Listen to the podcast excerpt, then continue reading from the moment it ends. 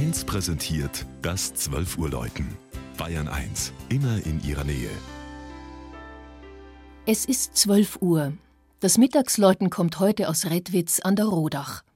Bei ihrem Besuch sind Anne-Rose Zuber ein ungewöhnliches Ortswappen und besondere Glocken aufgefallen.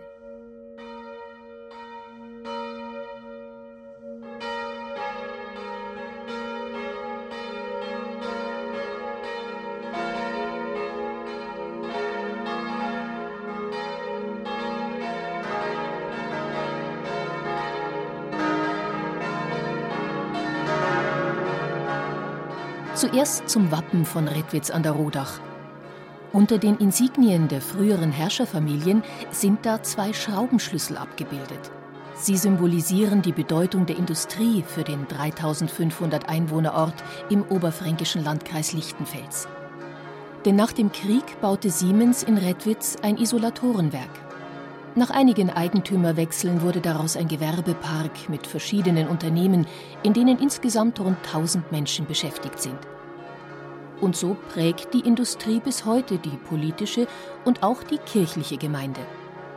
Waren die Katholiken jahrhundertelang nur eine kleine Minderheit, bildeten zugezogene Arbeiter zusammen mit den Heimatvertriebenen bald ein Drittel der Bevölkerung und der Betsaal im Redwitzer Schloss, dessen Ursprünge im 13. Jahrhundert liegen, wurde zu klein. Nach längeren Planungen konnte vor genau 50 Jahren, am 28. Juni 1964, die Kuratiekirche St. Michael geweiht werden. Die Architektur des Gotteshauses, das zur Mutterpfarrei Markt Greiz gehört, ist inspiriert vom gegenüberliegenden Fabrikgebäude und wurde bewusst schlicht gehalten. Erst im Lauf der Jahre kamen das große Mosaik des Kirchenpatrons Michael an der Altarwand, kamen Kreuzweg, Taufbrunnen, eine Marienfigur und die Orgel dazu.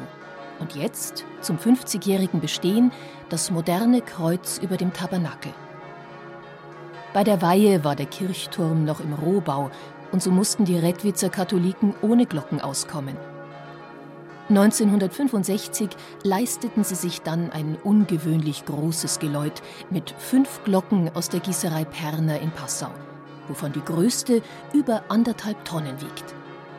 Dank des 27 Meter hohen Turms erklingen sie kilometerweit hinaus ins Obermaintal.